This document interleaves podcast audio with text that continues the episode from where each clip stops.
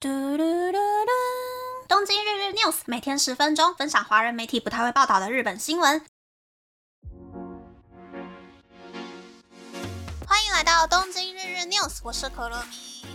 昨天好冷呀，真的是有冬天的感觉了。有追踪 Instagram 的朋友可能有看到，我跑去看女儿节娃娃展了。其实女儿节还很早啦，还有一个月是三月三日。只是呢，日本的超高级饭店雅旭园里面的其中一栋古迹，每年一月到三月三日前后呢，都会办女儿节娃娃特展，展示日本各个城镇或者是各地的大土豪所持有的有历史的女儿节娃娃，所以每一年的展品都不一样。如果是白天去的话，真的就是人挤人，几乎没有办法移动，而且古迹建筑本身就是小小窄窄的。而且为了要保护娃娃，那个空调会开得很弱，所以我就故意选择夜间开放日，最多只有二十个人可以入场的时候去看展。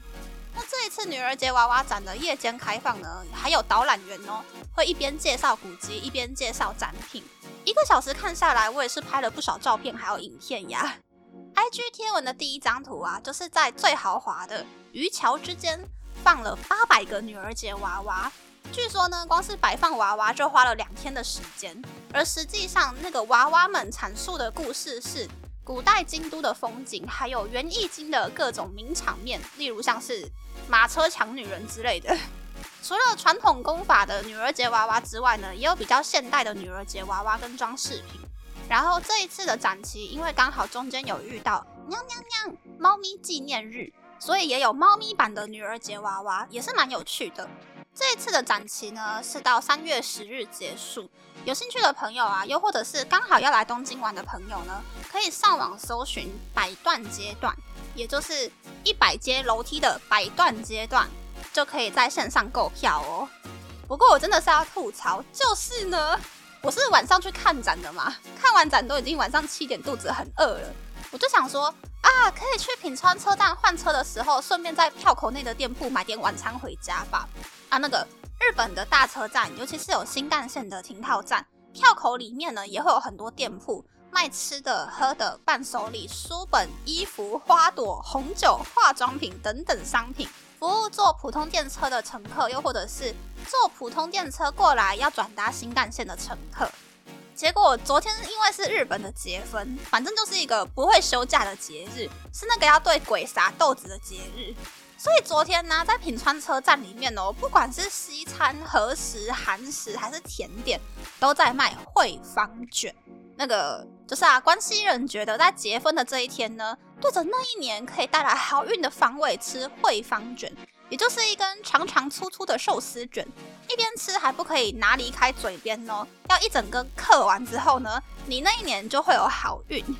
那惠方卷这个东西，借由商人的推波助澜，大概在十年前左右变成了全日本的习俗。所以昨天呢，只要是卖吃的店，每一间都在卖惠方卷呐。而且我在品川车站的那个高级怀石料亭那大曼摊万的摊位呢，还看到售价日币两千八百元的海鲜惠方卷，也太贵了吧！一个人一餐只吃一道台币快六百元的菜。怎么想都很违和呀，而且都是满满的碳水化合物，那个海鲜其实还蛮少的，我就是有点吓到了。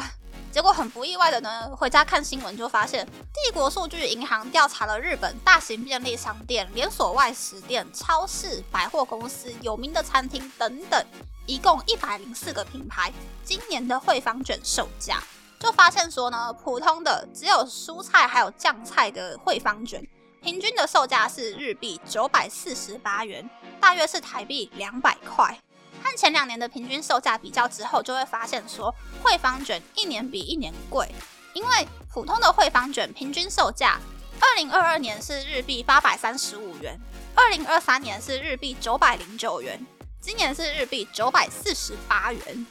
而海鲜汇方卷的平均售价呢，二零二二年是日币一千五百四十一元。二零二三年是日币一千六百八十九元，今年卖日币一千七百二十九元。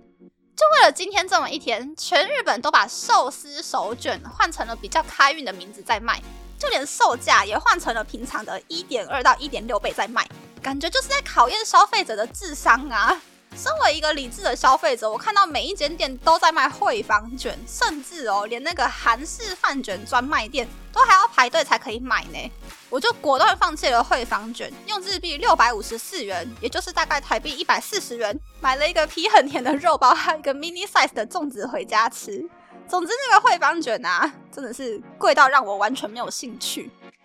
然后前几天有介绍过，就是二零二三年应届毕业生录取难度最高的日本企业排行榜前十名之零售业篇嘛。结果很意外的哦，就是和其他的级数比起来呢，播出来的第一天收听人数好像有一点点高，所以我决定呢加码介绍综合排行榜。应届毕业生录取难度最高的企业，第一名是麦肯锡顾问公司，第二名是波士顿咨询公司。这两间公司已经连续三年霸榜了。第三名是比去年上升三个名次的日本第二大不动产以及地产开发公司三菱地所。第四名是支撑 Seven Eleven 原物料以及产品的三井物产。第五名是什么都有做、什么都有制造的 Three M。第六名是默默逼员工们离职的 Google，第七名是知名大型商社住友商事，第八名是日本政策投资银行，第九名是安永会计顾问公司，第十名是巴菲特投资的三菱商事。接下来我就速速念过哟。第十一名是东京建物，第十二名是石油公司第十，第十三名是伊藤忠商事，第十四名是 TBS 电视台。第十五名是广告代理店博报堂，第十六名是富士软片，第十七名是东京瓦斯，第十八名是德勤会计顾问公司，第十九名是日本 PNG 宝桥，第二十名是 PWC 会计顾问公司，第二十一名是小学馆出版社，第二十二名是知名大型商社丸红，第二十三名是集英社出版社，第二十四名是东极不动产。第二十五名是日本交易所集团，第二十六名是德硕管理顾问公司，第二十七名是广告代理店电通，第二十八名是日本微软，第二十九名是寄送物品的日本邮船，第三十名是角川出版社，第三十一名到第两百名呢，我就不念了。不过按照产业类别来看，录取难度最高的是不动产，再来是广告、传播、制药、商社。出版、新闻、通信、化学，还有银行。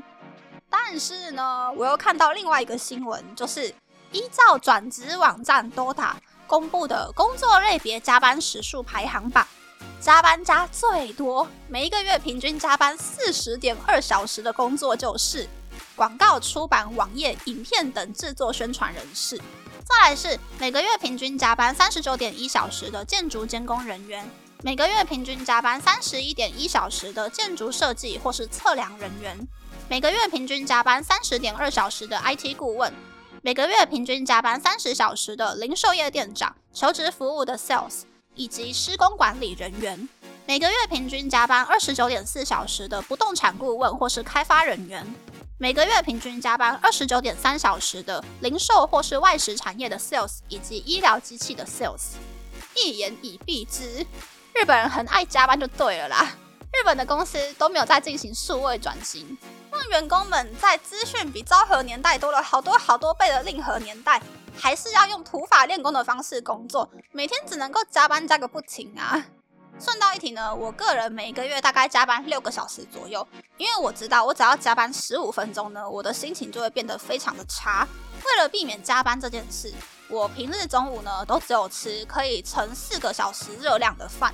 等到下午四点半左右，肚子开始有一点点饿的感觉的时候呢，我就一定要快快的搞定工作，下班回家吃饭。这是我自己简短加班时数的一个小 paper，有点不健康，不是很建议大家学习。